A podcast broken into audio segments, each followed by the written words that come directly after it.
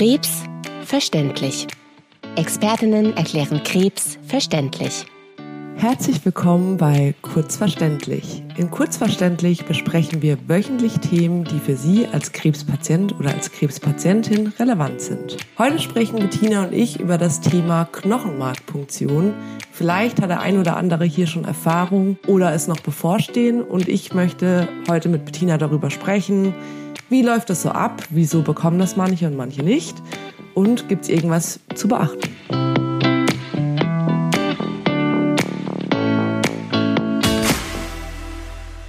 Hallo Bettina. Hallo Nele. Bevor wir zu dem Thema oder mit dem Thema anfangen, was ja für unsere Patienten extrem relevant ist, würde ich gerne nochmal, weil es einfach ein super wichtiges Thema ist und viele Knochenmarkpunktionen damit in Verbindung bringen, was einem ein bisschen veraltet ist, nochmal auf die Stammzellspende und die DKMS eingehen. Da ist oft oder war es letztlich früher so, dass die Spender, also dass es hieß Knochenmarkspender, Knochenmarkspenden, mhm. Und die Spender haben alle Knochenmarkpunktionen bekommen und wir haben die Stammzellen direkt aus dem Knochenmark letztlich abgezogen, also das Knochenmarkblut abgezogen und daraus wurden dann die äh, Stammzellen rausgefiltert, was wir heute auch immer noch machen, wenn das der Wunsch ist von den Patienten, äh, nicht von den Patienten, Entschuldigung, von den Stammzellspendern. Von Spendern. Und was gerade auch für die Spende für kleine Kinder eher empfohlen ist, oft noch, ich weiß gar nicht, wie da jetzt der aktuelle Studienstand ist, aber letztlich ist es eine freiwillige Geschichte. Die meisten spenden Stammzellen aus dem Blut wo letztlich man Vorbereitungsspritzen bekommt, damit die Stammzellen aus dem Knochenmark ins Blut ausgeschwemmt werden und die dann über so eine Art Dialysemaschine rausgefiltert werden. Wenn man möchte, kann man aber weiterhin auch Knochenmark spenden. Das ist dann in Vollnarkose. Der Vorteil ist, man bekommt vorher keine Medikamente, was viele abschreckt oder den einen oder anderen abschreckt. Aber man bekommt natürlich eine Operation und wie der Ablauf von der Knochenmarkfunktion ist, den erklären wir jetzt. Aber es ist nicht mehr so wie früher, dass man Knochenmark spenden muss und dass man als Spender eine Knochenmarkpunktion braucht, sondern in der Regel wird heute eine Blutstammzellspende gemacht. Aber ich dürfte es rein prinzipiell selbst entscheiden. Als Spender okay. darfst du alles selber entscheiden und es passiert eh alles zum Wohle und zum Schutze des Spenders. Deswegen laufen auch so viele Voruntersuchungen, weil man auf gar keinen Fall riskieren will, den Spender irgendwie durch irgendwas zu gefährden. Also das ist, das ist eine ganz, ganz hohe, wenn nicht sogar die höchste Priorität. Wenn sich jemand freiwillig zu einer Stammzellspende bereit erklärt, dann soll der natürlich sicher und geschützt sein, dass dem nichts passiert. Mhm. Und du okay. darfst selber entscheiden, Knochenmark oder Blut. Okay, wusste ich jetzt auch noch nicht. Interessant. Ja, gut, gut, dass ich es gesagt habe. so. Aber warum macht man eine Knochenmarkpunktion oder Biopsie? Das ist ein Unterschied. Wer braucht es und wie läuft's ab? Wollen wir es kurz erklären? Du vielleicht das Warum, ich vielleicht mit dir das Wie läuft's ab, weil Bettina und ich haben das sehr, sehr oft gemeinsam gemacht. Ähm, genau. Wir machen, wir sind da ein, ein Knochenmarkfunktionsteam. Nein, letztlich ähm, macht man die Knochenmarkpunktion bei, bei unklaren Erkrankungen am Anfang, wenn man noch nicht sicher weiß, was ist los, wenn Patienten überwiesen werden vom Hausarzt, weil die Blutwerte durcheinander sind weil sie entweder die, die Blutkörperchen weiß, rot oder Thrombozyten zu niedrig oder zu hoch sind oder wenn bei einer Blutabnahme beim Hausarzt sich zeigt, da sind nicht unbedingt die typischsten Zellen drinnen. Da sind irgendwelche Veränderungen, die auf ein Krankheitsbild hinweisen, wo man einfach ausschließen möchte, dass es sich um eine Knochenmarkserkrankung handelt, sei es jetzt ein Lymphknotenkrebs, sei es eine Leukämie, ein multiples Myelom oder eine Amyloidose. Es sind Krankheiten, auf die wir nach und nach noch eingehen. Da guckt man ins Knochenmark, auch bei MDS, myelodysplastische Syndrom. Das, sind, das ist so ein Altersknochenmark oder aplastischen Anämien, wo das Knochenmark plötzlich gar nichts mehr bildet. Das haben auch oft äh, kleinere Kinder. Kann man nicht aus dem Blut selber rausfinden, was da los ist, sondern da muss man wirklich dahin gehen, wo unser Blut produziert wird, wo so die erste Baustelle ist im Körper, um zu gucken, ob da ein Herstellungsproblem ist oder mhm. was Böses sitzt, weil das sind so die zwei Unterschiede. Man will rausfinden, äh, bildet das Knochenmark nicht richtig? Oder es sitzt in diesem Knochenmark irgendwas drinnen, was eine Bildung unterdrückt, nämlich böse Zellen. Das sind so die großen Unterschiede. Also Blutbildungsproblem oder ist da was Bösartiges, ein Krebs, der sich da ausbreitet und letztlich das, das, die Blutbildung unterdrückt. Es können auch, es ist jetzt nicht ganz so häufig, aber auch das passiert immer mal wieder, dass solide Krebsarten, Brustkrebs, Lungenkrebs ins Knochenmark reinstreuen. Das ist dann eine Knochenmarkskarzinose. Das sind dann Patienten, wo wir Chemotherapie geben und die Blutwerte sich einfach, egal wie lange man Pause macht, nicht verbessert. Da muss man dann auch manchmal ins Knochenmark reingucken, ob sich der Krebs vielleicht dahin ausgebreitet hat. Sehr selten. Das organisiert und managt alles Ihr Onkologe für Sie, ob da irgendwie eine Gefahr besteht, ist nicht die Regel. Also mhm. jetzt haben wir einen Patienten, wo wir erstmal versucht haben, aus dem Blut rauszufinden, äh, ob wir da festlegen können, um was für eine Krankheit es sich handelt. Auch da gibt's ganz tolle neuere Methoden, wo man dann aufs, auf die Knochenmarkpunktion verzichten kann. Oder gibt's Hinweise, dass das eine Erkrankung ist, wo das Knochenmark mit ja, betroffen sein kann. Haben wir eine große Milz, haben wir Lymphknoten im Körper, wo wir schon wissen, da ist irgendwo ein Lymphom. Dann müssen wir letztlich eine Knochenmarkpunktion machen, um richtig festzulegen, was ist es für eine Krankheit, in welchem Stadium ist es und dann daraufhin können wir auch festlegen, braucht es eine Therapie, können wir abwarten. Müssen wir vielleicht sogar eine Stammzelltransplantation machen? Das sind die Krankheiten, die wir übers Knochenmark rausfinden. Und die Knochenmarkpunktion fängt immer erst mit einer Aufklärung an. Genau. Das kriegst du es nicht so mit, weil wir da im Arztzimmer sind. Das bedeutet, ich erkläre dem Patienten einmal, was ist die Verdachtsdiagnose und warum möchte ich das Knochenmark punktieren? Was ist die Konsequenz für den Patienten? Was will ich rausfinden? Hat es überhaupt eine Konsequenz? Weil manchmal ist es nur das Wissen, da bespreche ich dann mit älteren Patienten ehrlicherweise manchmal auch, dass ich sage, okay, komm, im Grunde ist es dann nur, dass wir einen Namen genau festlegen, aber so eine richtige Konsequenz hat es jetzt für sie nicht. Wir warten erstmal noch zu. Aber wenn ich sage, okay, wir müssen reinschauen, gibt's die Aufklärung. Und da wird natürlich immer über Risiken aufgeklärt, die es auch bei relativ kleinen Eingriffen gibt, wie bei der Knochenmarkpunktion. Nämlich immer, wenn wir irgendwo in den Körper von außen reinstechen, kann es bluten. Mhm. Es kann immer sein, dass wir von außen über die Haut einen Infekt in den Körper tragen.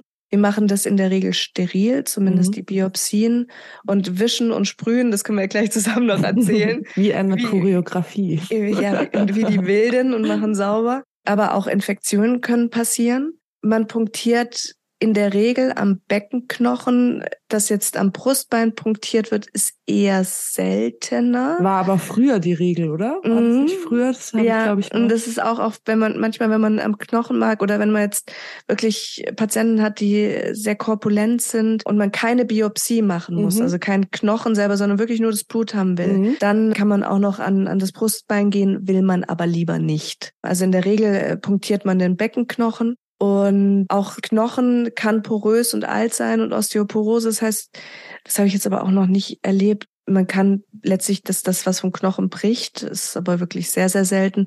Was man aber immer mal wieder hört und sieht, ist, dass es ins Gewebe einblutet. Nach dieser Punktion, darüber muss man aufklären. Deswegen bleiben ja die Patienten auch immer noch eine Zeit bei uns, ähm, bleiben liegen. Aber der ein oder andere nimmt einen Blutverdünner, den er vielleicht nicht angegeben hat oder wo keine Zeit ist, den abzusetzen. Oder es ist einfach Pech, dass man sieht ja von außen nicht, wo man reinsticht, dass man einfach ein Gefäß mit erwischt und innerlich einen blauen Fleck gibt. Das kann ein paar Tage wehtun. Das kann aber auch so in den Muskel einbluten, dass man manchmal das stationär beobachten muss und CT machen muss. Und manch ganz, ganz selten muss auch der Chirurg daran. Also das, also um mal zu sagen, wie selten das ist, dass ich es äh, noch nie gesehen also, habe. Also mir selber ist es Jahren, zum ja. Glück noch nicht passiert, ähm, aber ich habe es, ich glaube jetzt vier, fünf Mal mhm. gehört von Kollegen und das ist aber so eine, ähm, das ist dann so ein Ding, dass man wirklich, oh, das ist passiert, also da wird dann mhm. drüber geredet. Ja, weil das, weil, weil alle so denken, so eine Seltenheit ja, weil es, und weil es mhm. eine Besonderheit ist. Also Infektion ist was, was wir vermeiden wollen. Blutung ist was, was wir vermeiden wollen und eine Perforation oder dass man jetzt irgendwie durch das Becken durchbricht auf die andere Seite. So lang sind unsere Nadeln in der Regel nicht, aber auch darüber muss man aufklären, dass man potenziell irgendwelche Organe pieksen könnte oder wenn man ganz in die andere Richtung sticht. Das sind so die Aufklärungen.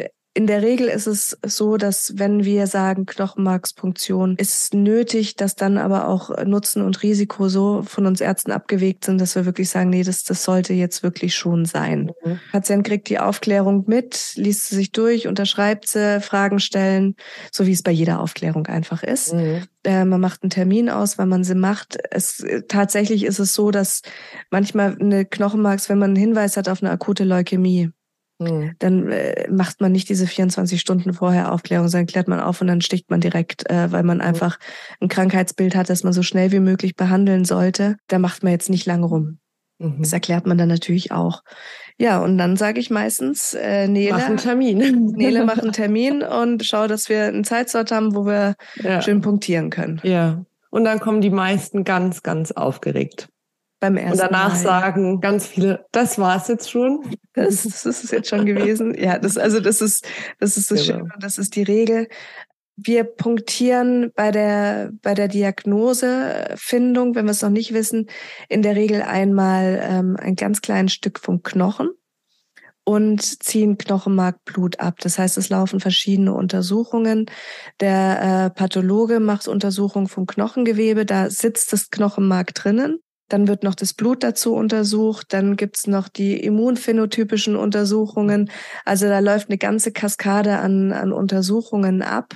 Aber für Sie als Patient ist es so, dass wir Sie erstmal auf eine Liege legen. Genau, und dass man sich so ein bisschen vorstellen kann, wie es abläuft. Also man, man liegt auf einer Liege und dann wird man erstmal quasi in die Position gebracht, so dass eben die Ärztinnen gut äh, punktieren können. Und dann wird auch erstmal betäubt. Aber erstmal noch zur Position. Da gibt es nämlich verschiedene Vorlieben und die meisten Patienten wissen ja gar nicht, was diese Position bedeutet. Ich selber punktiere am liebsten in, in Seitenlage. Das heißt, der Patient liegt auf dieser Liege so, wie wenn er jetzt äh, abends auf der Seite schläft oder nachts auf der oder so Löffelchenstellung. Ähm, Und das Knie. Also, genau, das Knie so ein bisschen angewinkelt. Aber das Wichtige ist immer, dass das erstmal der Patient sich für mich so hinlegt, wie es ihm am gemütlichsten ist. Und ich ruckel den dann noch so, das sind dann meistens paar Zentimeter hin und her, dass es für mich am angenehmsten ist. Andere Kollegen punktieren am liebsten in Bauchlage. Das heißt, der Patient liegt auf dem Bauch. Das sind meistens die hochgewachseneren Herren. Die haben dann einen, einen besseren Winkel von oben runter. Also das ist total egal. Das, da kommt es tatsächlich auf die Vorliebe vom Arzt drauf an, ob äh, in Seitenlage oder in Bauchlage. Die zwei Möglichkeiten gibt's in der Regel. Man muss nicht nackig sein für diese Untersuchung. Also wir brauchen sich den Beckenknochen hinten am Rücken Heißt, wir machen oft den obersten Knopf auf, ziehen die Hose ein bisschen runter, T-Shirt, Pulli ein bisschen, hoch. hoch. Und dann ist es so, viele kennen hinten am Rücken ihr Krübchen. Ja. Ja, ja, also das, ja. das gibt's oder hat schon mal bei irgendjemandem ein Grübchen gesehen. Oder zwei und, Grübchen. Und da ist letztlich, wenn man von diesem Grübchen ausgeht, ein bisschen zur Seite tastet, suchen wir einfach wirklich die Stelle raus, wo man unter der Haut den Knochen am besten tasten kann. Also in dieses Grübchen rein punktieren wir in der Regel nicht, weil da ist das Gelenk. Aber so ein bisschen parallel davon, ein bisschen weiter oben. Ähm, da geht's wirklich nur drum, wo ist am wenigsten Speck. mhm. ähm, wo können wir am besten tasten? Deshalb sind Männer auch tendenziell manchmal ein bisschen einfacher zu adoptieren, ja. weil die ähm, genetisch nicht so diesen Hüftspeck wie wir. Genau, wir Ladies Frauen haben, haben. Ähm, wir haben da eher so ein bisschen Hüftspeck. Die äh, Herren, äh, selbst mit den äh, großen yep. Bäuchen nach vorne raus, haben tatsächlich oft Haut und Knochen im Bereich der Hüfte, was, was mich persönlich immer sehr freut. Aber nichtsdestotrotz, wenn Patient, Patientin liegt, wir die Stelle gefunden haben, alles, alles schön, schön gerichtet ist, dann fangen wir an mit dem Desinfizieren. Mhm. Dann sagt die Und Nele, es wird lokal betäubt, also man, ja, ist, man erst, bekommt erst keine Vollnarkose. Genau. Aber auch da gibt's Ausnahmen. Es gibt Patienten, die extrem schmerzempfindlich sind und nervös und da machen wir dann so eine Kurznarkose, jetzt ohne Sauerstoff, ohne alles, einfach so ein kleiner Dämmerschlaf, wie man das von den Magen-Darm-Spiegelungen auch kennt, einfach damit man da nicht so viel mitkriegt. Aber letztlich wird alles gut desinfiziert, es wird lokal betäubt. Es ist eine sehr, sehr dünne Spritze. Da hat man dann das Gefühl, äh, dann steht so ein Druck. Und da fragst du auch immer, ob sie schon mal allergisch beim Zahnarzt auf Betäubung reagiert guter Punkt. haben. Das ist bei der Aufklärung auch noch mit dabei. Ja. Das frage ich dann immer noch mal ein doppeltes Mal zur Sicherheit, weil wir natürlich in der Praxis keine allergischen Reaktionen haben wollen. Nein. Das, äh, da verzichten wir gerne darauf. Deswegen frage ich das auch immer noch mal doppelt.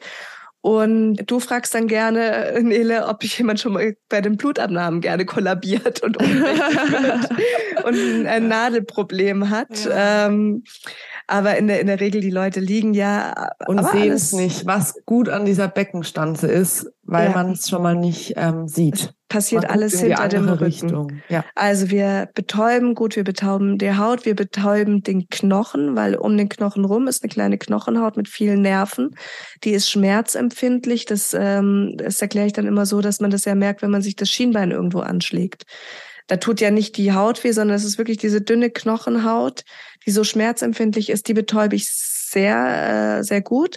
Und erst wenn der Patient sagt, er, er spürt kein Pieksen mehr, sondern nur noch so einen Druck und merkt, dass irgendwas ist, dann ähm, decken wir richtig ab. Also dann bekommt so ein steriles Tuch drauf, so ein Lochtuch. Es wird nochmal gut desinfiziert, gewischt. Dann mache ich einen ganz, ganz winzig kleinen Schnitt mit einem Skalpell. Also einfach, weil die Haut, unsere Haut ist schon sehr widerstandsfähig und da kommt man dann schlecht mit einer etwas dickeren Nadel durch. Das ist so eine Hohlnadel. Die ist also, ungefähr so wie ein, wie ein Bleistift, dass ja, man sich so ein bisschen wie forscht. Wie ein wie dünner Bleistift. Genau. Also da, da muss man ja. keine große Angst haben. Dann gehe ich da auf den Knochen mit diesem, mit dieser Nadel und äh, drehe wie mit so einem Schraubenzieher ganz langsam die Nadel in den Knochen rein. Da ist innen drin ist die hohl. Das heißt, dadurch kann ich in den Knochen kommt so eine Stanz, so ein Stanzzylinder rein, deswegen nennt man das auch Stanze, den ich dann durch Ruckeln und Zuckeln rausziehen kann. Und das fühlt sich für die meisten komisch, komisch an, an weil es halt einfach ruckelt. Weil man geruckelt wird. Ja, da, man wird geruckelt. Man wird geruckelt und dann kann ich so diese, diesen Knochenzylinder rausholen. Das ist, der sollte über ein Zentimeter sein. Das ist am schönsten für den Pathologen. Aber ein Zentimeter ist ja nicht viel und zur Not kann man da auch ein kleineres Würstel rausholen. Aber es ist wirklich so ein ganz kleines Teil, das wir dann in, in Formalin äh, in so ein Dösle packen und an den Pathologen äh, finden. Das, manchmal ist es so, dass bei dieser Stanze beim ersten Ruckeln und Zuckeln das einen wieder reinrutscht und sich nicht richtig loslöst, dann muss man das nochmal wiederholen. Was aber dann für die Patienten eigentlich gar nicht so schlimm ist, weil sie dann schon wissen, dass nichts Schlimmes passiert bei der Knochenmarkpunktion, wenn ich das Blut abziehen will, ist es letztlich, da muss man gar nicht so ein großes Zinnober machen. Die Nadel ist viel, viel dünner. Äh, man muss auch gar nicht unbedingt steril abdecken. Wir machen das aber in der Regel in einem Aufwand, deswegen ist es äh, mhm. steril. Und da geht man einfach wie bei einer normalen Blutabnahme, da drehe ich auch die Nadel in den Knochen rein und ziehe. Und das ist tatsächlich eher unangenehmer für ja. den Patienten, auch wenn es die leichtere oder kleinere Untersuchung ist, weil es wird so beschrieben, als wird sich so ein Unterdruck im, im Becken ähm, mhm. entstehen, was, was ein total komisches Gefühl ist. Das dauert so zwei, drei Sekunden. Also und wirklich das kann nicht man schlimm auch natürlich nicht wegbetäuben. Also genau, das ist, das ist einfach, wenn, wenn da Blut aus dem, aus dem Beckenknochen gezogen wird, das, das spürt man. Da sagen wir dann kurz Luft anhalten, kurz halten und danach ist es auch wirklich vorbei. Mhm. Patienten kriegen ein Flashtalle drauf werden auf Fleischstalle. schönes Fleischstalle, äh, werden auf den Rücken gelegt, auf den Sandsack. Und je nach Vorgeschichte und je nachdem, wie aufwendig das war, wie oft musste man punktieren, gibt es einen Blutverdünner, sind die Blutblättchen niedrig, das ist ja auch so ein Punkt, manche Krankheiten mit niedrigen Blutblättchen ähm, haben einfach ein höheres Blutungsrisiko, hatten wir ja schon öfter drüber geredet. Dann muss man liegen bleiben zwischen einer halben Stunde und einer Stunde. Mhm ähm, Nele, du gehst dann in der Regel ein paar Mal rein, ja, guckst, check, ob, alles, ob da was nachgeblutet hat. Also genau, es ist wie so ein kleines Kirschkernkissen eigentlich, was man so unten drunter genau. gelegt bekommt, dass ähm, so ein bisschen ähm, mehr Druck drauf ist. Die Pflege guckt dann immer, ist alles okay, braucht er was zum Trinken, kann er. Ja. Ähm, und dann wird langsam aufgestanden. Manchmal ist es so, dass das Bein ein bisschen taub ist von mhm. dieser, von dieser Betäubung, die natürlich auch drumrum in die Nerven geht. Das heißt, die Seite, wo punktiert wurde, kann oft sein, dass das Bein so ein bisschen wegknackst.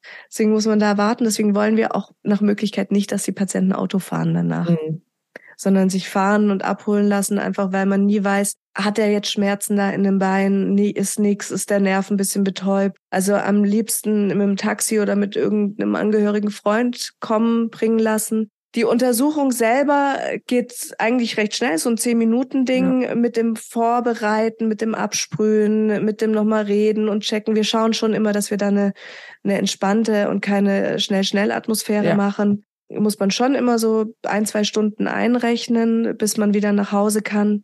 Es kann sein, dass es am Tag danach ein bisschen wehtut, darf man Paracetamol einnehmen. Sagen und, viele, dass sich so ein bisschen anfühlt wie ein Muskelkater, der ja. hochzieht und das kann auch ins Bein ausstrahlen. Also genau. Was daran so liegt, dass einfach am Po-Muskel auch äh, punktiert worden ja. ist. Das kann so zwei, drei Tage auch andauern. Ist normal. Was nicht normal ist, ist, dass ein, ein Schmerz zunimmt. Oder wenn es jetzt wirklich ein, ein massiver Schmerz, dann bitte melden. Ähm, oder wenn es dann doch zu Hause nochmal nachblutet, sich ein richtiges Ei bildet, dann melden oder abends, nachts in, in die nächste Notaufnahme schauen, dass mal ein Ultraschall gemacht wird, ob da wirklich alles in Ordnung ist. Wie wir es am Anfang gesagt haben, passiert es in der Regel eigentlich nicht. Mhm. Ja, und dann muss man auf das Ergebnis warten. Und, und warten, das ist wieder warten. der das der Punkt, der, hm, wir hatten es, ich weiß nicht, ob wir es schon mal besprochen hatten, dass eben die Termine 10 bis 14 ja. Tage erst später vereinbart werden. Und da wird man dann meistens mit großen Augen angeschaut, was, warum so lang, ich will es am liebsten so schnell wie möglich natürlich besprechen liegt einfach daran, dass auch einfach früher kein Ergebnis da ist. Also von diesen ausführlichen, ja. genau. Was man aber auch sagen muss, ist, dass jetzt diese, weil ich ja vorhin gemeint hat, bei, bei Leukämien, wo man ganz schnell anfangen will, bei den akuten Leukämien, die Untersuchung, die wird am gleichen Abend unter Mikroskop wird das Blut angeschaut. Das heißt, wenn man sieht, da sind böse Zellen, sogenannte Blasten, das hat man am gleichen Tag das Ergebnis. Wenn es jetzt aber über andere Erkrankungen ist, da eine Lymphomzelle drin, ist da ähm, myelodysplastisches Syndrom, da muss der Pathologe wirklich den Knochen auflösen, da müssen verschiedene Färbungen laufen. Und das sind dann diese feinen Untersuchungen, die wirklich länger dauern. Und mhm. die Sachen, die wir aber, also die akuten Sachen, wo wir auch schnell ein Ergebnis brauchen, die kriegt man am gleichen Tag. Meistens genau. also abends, da ruft einen dann Vorgabe, der. Ja, genau. Termine nach, meistens hat Bettina mir ein Zeitfenster gegeben mhm. ähm, von so und so vielen Tagen. Und dann wird da eben das besprochen. Ja, genau. Ja, und auch der Diagnostiker, so also früher hat man selber noch mikroskopiert in den Praxen oder auch in den, in den Unikliniken ähm, macht man das natürlich noch oder in den, in den größeren Zentren, die eine Diagnostik haben. Wir lernen das ja noch alle, wir Hämatologen, ähm, unter Mikroskop das anzuschauen, ist aber ehrlicherweise im aktuellen Praxisalltag nicht mehr möglich, dass man sich dann abends noch hinsetzt, die Färbungen macht, das mikroskopiert, was man tagsüber punktiert hat. Das heißt, es wird alles per Express an, ähm, an Diagnostiker verschickt, die das dann aber am selben Tag auch anschauen und die, wenn sie irgendwas Böses finden, einen auch anrufen. Die haben dann auch die Handynummern, die Praxisnummern, schreiben E-Mails. Also die machen richtig Alarm auch, wenn irgendwas ist. Das heißt, es geht da nicht runter. Der guckt es unter dem Mikroskop an, sieht äh, böse Zellen und nimmt sofort das Telefon in die Hand. Mhm. Also das ist, das ist äh, so der, der Weg, dass man äh, spätestens am nächsten Morgen, aber in der Regel wirklich am gleichen Tag, ähm, das Ergebnis hat, wenn man jemanden direkt ins Krankenhaus schicken muss. Mhm. Ja. Ja, und dann haben wir ähm, irgendwas Wichtiges vergessen. Ja, letztlich, unsere, ähm, wenn, wenn man natürlich dann eine Krankheit gefunden hat und die therapiert, dann gibt's Verlaufsknochenmarksuntersuchungen. Ähm, da wird dann wirklich nur dieses Blut untersucht, was dann auch, je häufiger der Patient dran war, wirklich so eine 10, 15 Minuten Geschichte wird. Ähm, kurz betäuben, kurz reinstechen, Blut abziehen, untersuchen, fertig. Da guckt man dann, wie hilft die Therapie, da guckt man nach Knochenmarktransplantation, nach Stammzelltransplantation, sage ich selber Knochenmarktransplantation, nach Stammzelltransplantation, ähm, wie schaut's aus? Also es gibt Patienten, die brauchen es regelmäßig. Und es gibt Patienten, die brauchen nur einmal im Leben so eine Untersuchung und manchmal kommt dann auch raus, es ist nix, da ist nichts Böses. Es gibt ganz selten, es gibt schwere Vitaminmängel, die wirklich ein Blutbild und ein Knochenmark so aussehen lassen können, als wäre da was Böses. Ähm, das findet man dann aber oft raus. Das sind so Vitamin B12-Mängel, die wirklich, ja, die können verrückt aussehen. Und da denkt man, man hat was Schlimmes und dabei ist es nur ein Vitamin B12-Mangel. Findet man raus, kann das ist lange dauern. Unterschied. Ja, es ist, ja. ist ein Unterschied, aber auch ja. da muss man dann überlegen, warum. Ja. Okay, aber ich glaube, dann haben wir das. Dann haben wir's. Dann war es das von uns mit Kurzverständlich. Heute zum Thema Knochenmarkpunktion. Wir freuen uns, wenn ihr uns bewertet. Das könnt ihr auf äh, Spotify machen, auf Apple. Bettina, wo sind wir noch überall unterwegs? Isa. Überall, wo es Podcasts gibt. Überall, wo es ja genau, ich weiß, weiß ehrlich gesagt gar nicht. Inzwischen gibt es so viele äh, Plattformen, wo man Podcasts ja. hören kann. Wir freuen uns, wenn es euch gefällt. Empfehlt es gerne auch ähm, Bekannten weiter, wenn ihr wisst, dass äh, diese davon profitieren könnten. Oder schreibt uns auch gerne eine Nachricht. Wir arbeiten das auch gerne immer anonym in unsere Folgen auf. Genau, wenn ihr Fragen habt oder Anregungen, könnt ihr bei Instagram machen, könnt ihr bei Spotify machen. Ich glaube, bei Apple kommt's. Ich weiß es nicht. Guckt nach, ob es auf eurer Plattform so eine Nachrichtenfunktion gibt. Das wird an uns weitergeleitet, dass nichts untergeht. Okay. Tschüss, Bettina. Tschüss, Nele. Ciao.